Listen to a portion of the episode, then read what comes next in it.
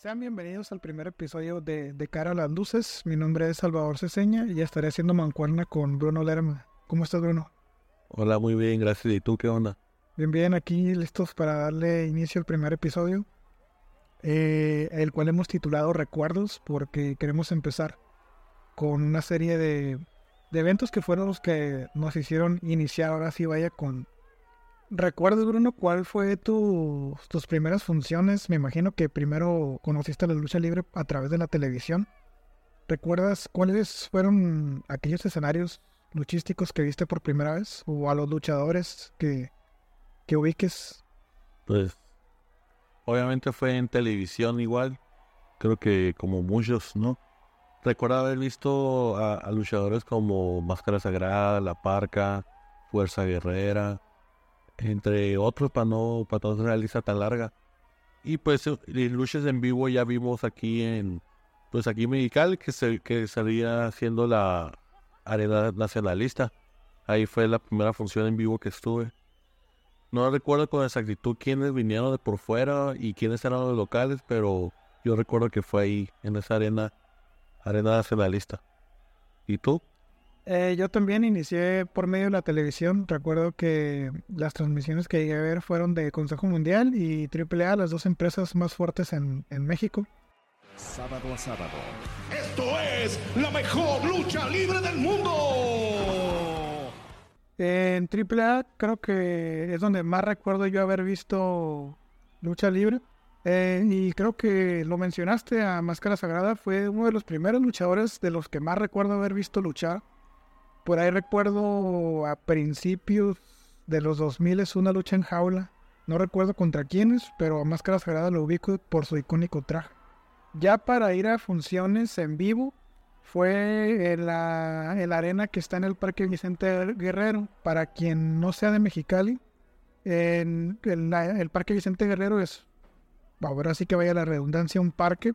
Y dentro de él contenía una, una especie como de bodega, si no mal recuerdo y ahí AAA traía su caravana. Este, de los primeros luchadores que llegué a ver en vivo fue al Pirata Morgan, a los Exóticos, al Cibernético y a la Parca. Eh, recuerdo mucho esos eventos porque AAA siempre los anunciaba como que iban a estar televisados y nunca llegué a ver un evento televisado aquí en Mexicali. Supongo que sí lo sabía, pero ya no llegué a verlos. Pero ahora sí, pasando a luchadores, ¿recuerdas a los primeros ídolos de tu infancia?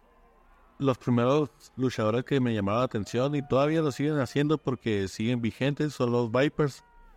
Esa rudeza, esa, esa lucha extrema que llevan ellos. Es más que nada su especialidad, la lucha extrema. Pero ellos le, le atoran a todo. lucha a, a ras de lona, creo que hacía la aérea, un poco de aérea. ¿Quiénes están en la facción? Psicosis. Eh, Era Psicosis, Histeria, Maníaco y Mosco de la, de la Merced. Eran cuatro, los que se le conocen normalmente son cuatro, pero cuando eran así más, grandes, con, su líder cibernético, Abismo Negro, Electroshock. Por ahí por un paso de tiempo se unió Charlie Manson pero éramos, eran conocidos siete, pero de esos siete, cuatro normalmente que se dieron la madre por los números. Los internacionalmente reconocidos Viper. Sí, yo, yo recuerdo en Consejo Mundial, ahí formé mi primer ídolo. El primer luchador que yo cada semana quería ver y fue al Místico. Eh, recuerdo todavía cuando empezó con sus primeras funciones televisadas, le ponían siempre sus chingas. El último guerrero le, le dio, no le bautizó, ¿no? Ahora como, como dicen en, la ducha libre. Eh, pero fue místico mi primer ídolo. En AAA, la parca, ese carisma que tenía, aparte pues el diseño de su traje y su máscara siempre se me hizo atractivo. Y fue las funciones que llegué a ir en vivo cuando pues noté que era de los luchadores que más accesible era para acercarse a tomarse la foto o pedir el autógrafo. Este, entonces yo creo que eso ayudó mucho a que identificara mucho la parca como ídolo. Eh, por parte del consejo, ¿no tenías a alguien tú que, que siguieras cuando iniciaste en este mundo? Atlantis, Atlantis era un luchador de los que seguía. Rudo técnico, Atlantis. Eh, era ese todo el técnico. Todavía no. Después, creo que después se hizo rudo. Sí, es cuando se hizo Atlantis Maldad, ¿no? que yo recuerdo también de niño por una lesión que tuvo donde se, se lanzó de la esquina de la tercera cuerda y cayó de cabeza en el suelo. Y man, de Fuerza Guerrera, te- a mí me llamó más la atención ahí Fuerza Guerrera que cuando estuvo en AAA. Como que en el consejo como que se envolvía más su rodeza. No quiere decir que en AAA no, ¿verdad? Pero creo que fue más característico ahí cuando estuvo en el consejo.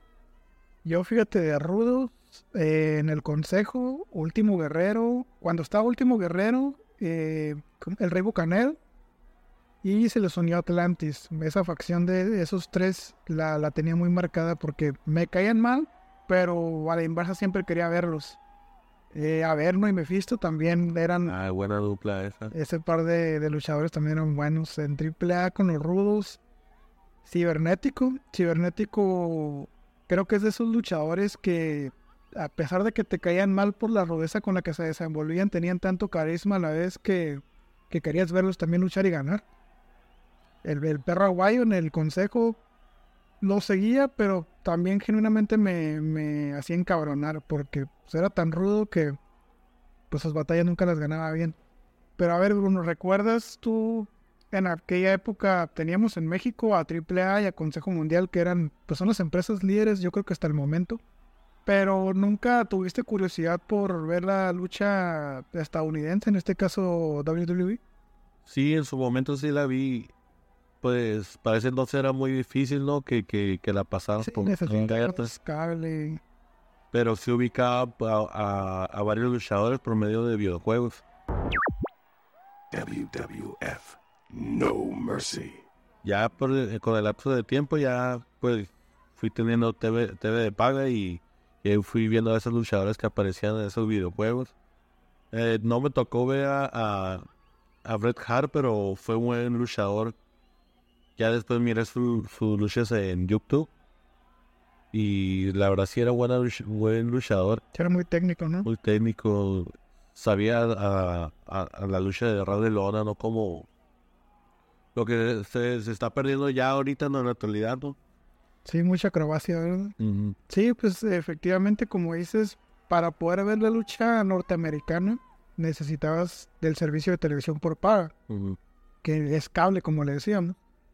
Yo WWE también la conocí por los videojuegos, eh, especial el, el Nintendo 64, el No Mercy, que era un cassette o un cartucho de color negro, y ahí tenía pues a las estrellas de la WWE. Ya después me recuerdo que salía en el canal 9 para los que vivimos en frontera, sabrán que antes en la televisión abierta había tres canales de Estados Unidos, el 9, el 11 y el 13.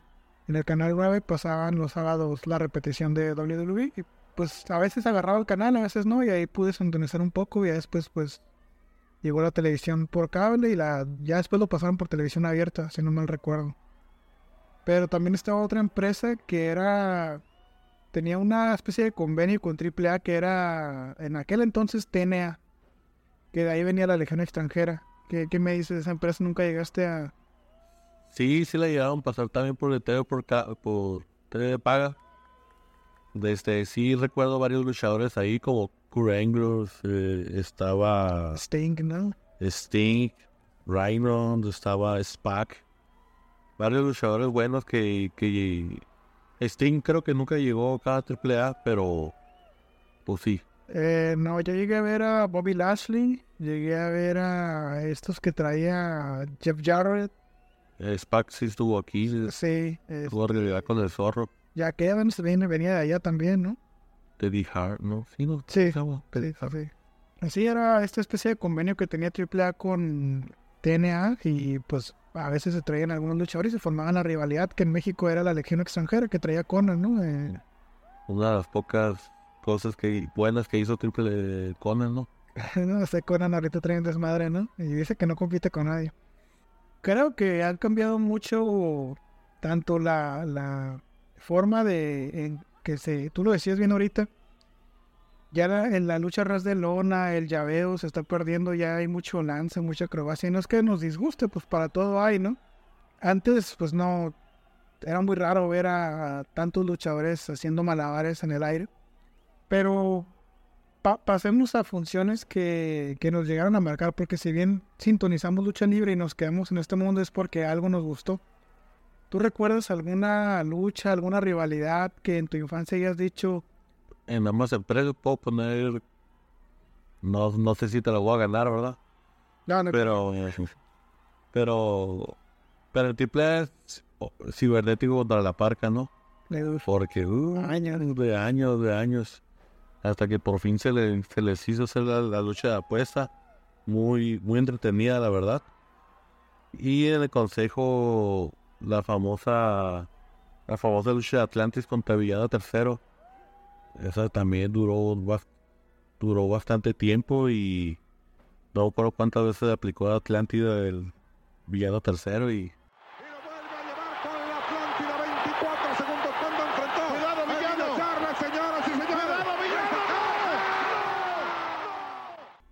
cuando la lucha se veía sangre, pues se veía que, le metías pasión, pasión a, la, a la lucha, que, que, estabas defendiendo tu máscara como, como tu vida, ¿no? Esas luchas me quedaron marcadas. Sí, a mí de... Recuerdo que las primeras que llegué a ver fue Místico contra Black Warrior. Este, llegué también a ver en, en algún aniversario del consejo una lucha que le llamaron siete caballeros y una máscara, donde estaban en juego evidentemente siete caballeros y la máscara del místico. Eh, a partir de ahí como que fue creciendo mucho mi, mi deseo de siempre ver ese tipo de luchas porque como dices defendían su cabellera o la máscara con una pasión que parecía que estaba subida en juego. De las rivalidades también que pues recuerdo, para que contra Cibernético pues es, es difícil no, no ponerla sobre la mesa. Pero Atlantis contra Último Guerrero esa fue unos pocos años ya después de que yo empezara en este mundo de, la lucha libre, o de que empezara a verla, porque pues no falta quien diga que yo era luchador, ¿no? Este, era, era una muy buena rivalidad porque pues venían de, esta facción de, ser amigos, Atlantis y Último Guerrero, dos rudos que dominaban el Consejo Mundial Estelaristas. Y pues se van, se, se embocan en una rivalidad y pues Último Guerrero es una leyenda del Consejo Mundial, igual Atlantis no, no tenías ni idea de quién iba a perder la máscara. Y no querías que ninguno de los dos la perdiera, más bien. Desde hoy, esta máscara te pertenece. Señoras y señores, de uno de los grandes de todos los tiempos. En cuanto a AAA, ya es una rivalidad de años, pareciera que fue hace poco, pero ya tiene sus añitos. Eh, y no por, no, no, no la menciono no tanto porque me haya gustado la lucha, sino por lo triste que se me hizo fue el resultado. Pues Wagner contra Psycho, que pues yo creo que no hay quien esté de acuerdo con esa decisión, más que el propio Psycho. No, no creo yo que haya sido meritorio de la máscara de Wagner, pero pues cada quien tendrá sus propias opiniones.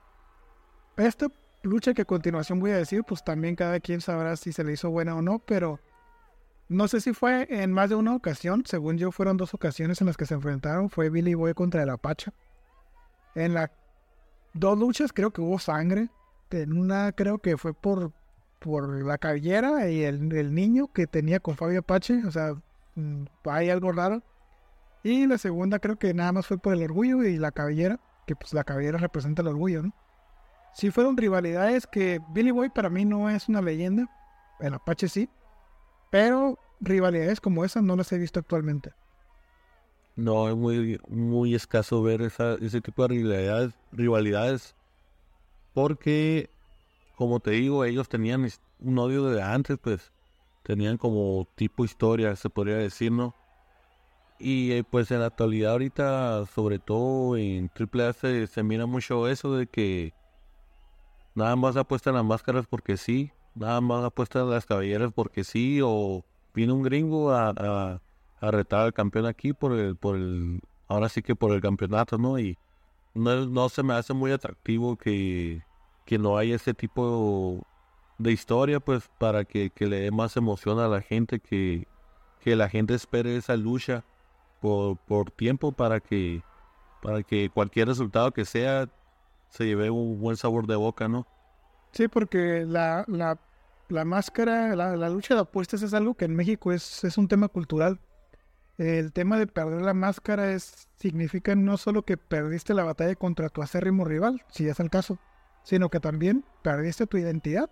Porque en México la máscara de luchador es su identidad. Hay luchadores a los que les ha ido muy bien cuando perdieron su máscara, en el caso del cibernético que le ha ido bastante bien. Y hay luchadores que al perder la máscara se han ido para abajo, que ya no les atrae. Este, en el caso de la cabellera, siento yo que es un tema más de orgullo. O sea, nadie quiere perder. Pero pues la cabellera crece, la máscara pues ya no vuelve a, a salir. Que pues por ahí hay luchadores que pierden la máscara y cinco años después se la vuelven a poner, que eso se me hace muy desleal, muy desleal con el público. Pero bueno, ¿qué, ¿con qué rivalidades te quedaste con ganas de ver? Yo quisiera que, yo quisiera que concluyera la, la rivalidad de Octagón y Fuerza Guerrera. ¿Mm? Que de esa, o sea, se viera imposible, pero pues tiene que haber un fin, ¿no? Yo pienso que tiene que haber un fin. Ya son tantos años y para que nunca ha- hayan llegado a una, una apuesta así. O que la quieran poner en, en lucha de, de, de a cuatro que, que para que ellos se salven, no, pero no, yo quiero una, una lucha mano a mano con- entre ellos por la, por la máscara. En el aniversario hubiera estado bien. Ajá. Yo siempre me quedé con ganas de Místico contra el perro aguayo. Siempre recuerdo que cada que terminaban sus funciones tomaban el micro y era amenaza, amenaza, pero nunca se concluyó nada.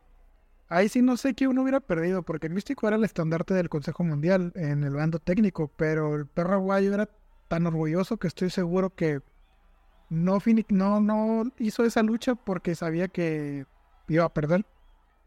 Este, me hubiera gustado. eh, también la Elia Park contra Wagner. Me hubiera gustado que Elia Park le hubiera quitado la máscara a Wagner. Esa hubiera sido un, Buen cierre. un buen cierre para su rivalidad. Ya, pues a estas alturas, ya, ya para qué, como dijo Elia Park. Wagner, esto que traigo en mi mano, esto que traigo en mi mano, Wagner, se llama máscara. ¿Y tú? ¿Tuviste tu oportunidad? Pues a Blue Demon y el Santo, pero hubiera estado interesante ver qué hubiera pasado si se hubieran enfrentado a máscara contra máscara. Habéis uno tinieblas, ¿no? La habéis mencionado. Ah, mismo, al mismo negro contra Tinieblas también llegaron a tener un- un- una buena ri- rivalidad y iban a llegar a, a apuestas de máscaras. Pero pues Abismo Negro se murió como del año 2009 y, y pues Mr. Niebla pues falleció más tiempo después. Comenta la esposa de, de Mr. Niebla que sí, sí habían llegado a un acuerdo para apostar las máscaras.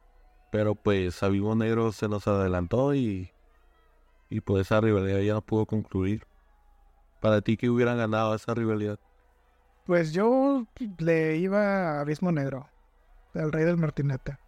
Para mí Abismo Negro sí era un luchadorazo.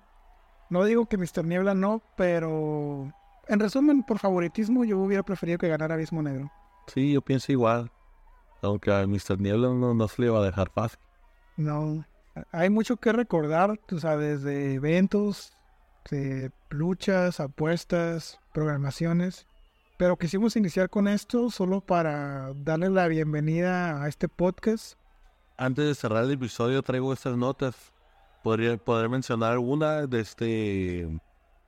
había sabido que Fabio Apache había salido de, de, de la empresa AAA, ¿no? Hace un año creo. Y de ahí se metió al consejo. Pero como que la gente del consejo es muy, como que muy... Se puede decir que celosa porque pues cuando una gente de AAA llega al consejo eh, ellos piensan, ah, no saben luchar, nomás los eh, van a quitar espacio y así. Y, y pasa otra cosa con, con el, cuando llegan los de consejo al AAA, que para ellos dicen, ah, es un buen elemento, la gente lo, lo reciben con un gran cariño.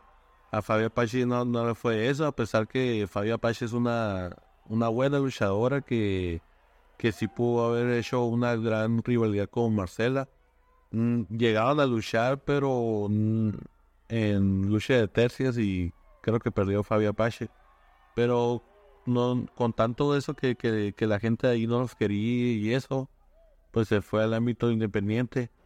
Además que Fabio Apache comenta de que ella antes de, entrar al, al Consejo Mundial, ella tenía fechas programadas. Y como sabemos que gente de Consejo no puede luchar con gente de AAA y gente de AAA con el Consejo, pues Consejo le pedía que las cancelara, pero pues Fabio Apache no quiso y pues ese fue el gran, uno de los grandes motivos que el Consejo no quiso, no le permitió eso a Fabio Apache y pues no le quedó otra más que salirse y estar del mundo de independiente. Y hace poco, hace, creo que el fin de semana que pasó, apareció Fabio Apache nuevamente en una función de, de AAA, marcando su regreso. Creo que, que también la acompaña María Apache. Pero creo que ese sería otro tema para más desarrollar porque si hay unos puntos que quisiera agregar ahí. O sea, en resumen, Fabio Apache quiso ir a Consejo Mundial, de prácticamente... Y, y luchó en el Consejo.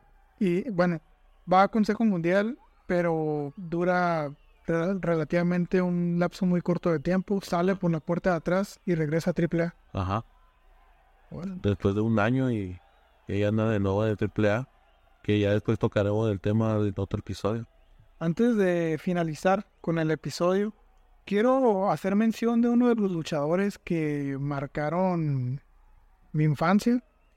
Eh, cuando estábamos uno y yo platicando antes del episodio, estaba tratando de hacer memoria de qué luchadores fueron los que me, pues me hicieron querer seguir viendo lucha libre y uno de ellos fue Máscara Sagrada, mejor conocido como, no voy a decir su nombre porque hay que proteger su identidad, pero muchos ya sabrán quién es. Máscara Sagrada nació un 6 de noviembre de 1959 en Jalapa, Veracruz. Es un luchador que actualmente es independiente, ha trabajado para todas las principales promociones de lucha libre mexicana en los últimos 20 años.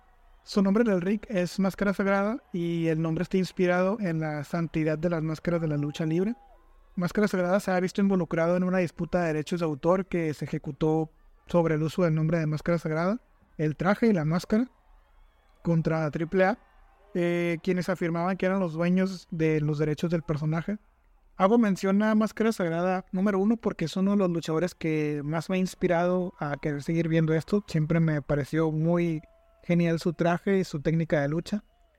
Lamentablemente los recuerdos que tengo de él es que siempre le metían unas putizas, pero sí llegué a verlo ganar.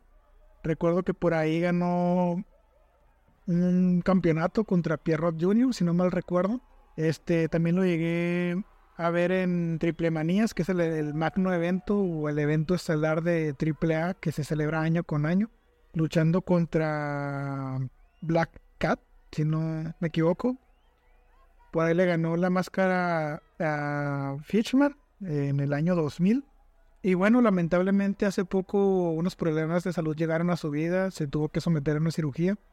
Actualmente Máscara Sagrada se encuentra vendiendo sus productos oficiales eh, como su máscara, camisas, juguetes en sus cuentas oficiales, como lo son Facebook. En Facebook lo podrán encontrar como Máscara Sagrada Oficial. En Instagram de igual manera. Y en Twitter de cualquier forma estaremos poniendo sus redes en la pantalla de YouTube. Por si gustan ponerse en contacto con él directamente y comprarle algo de su mercancía.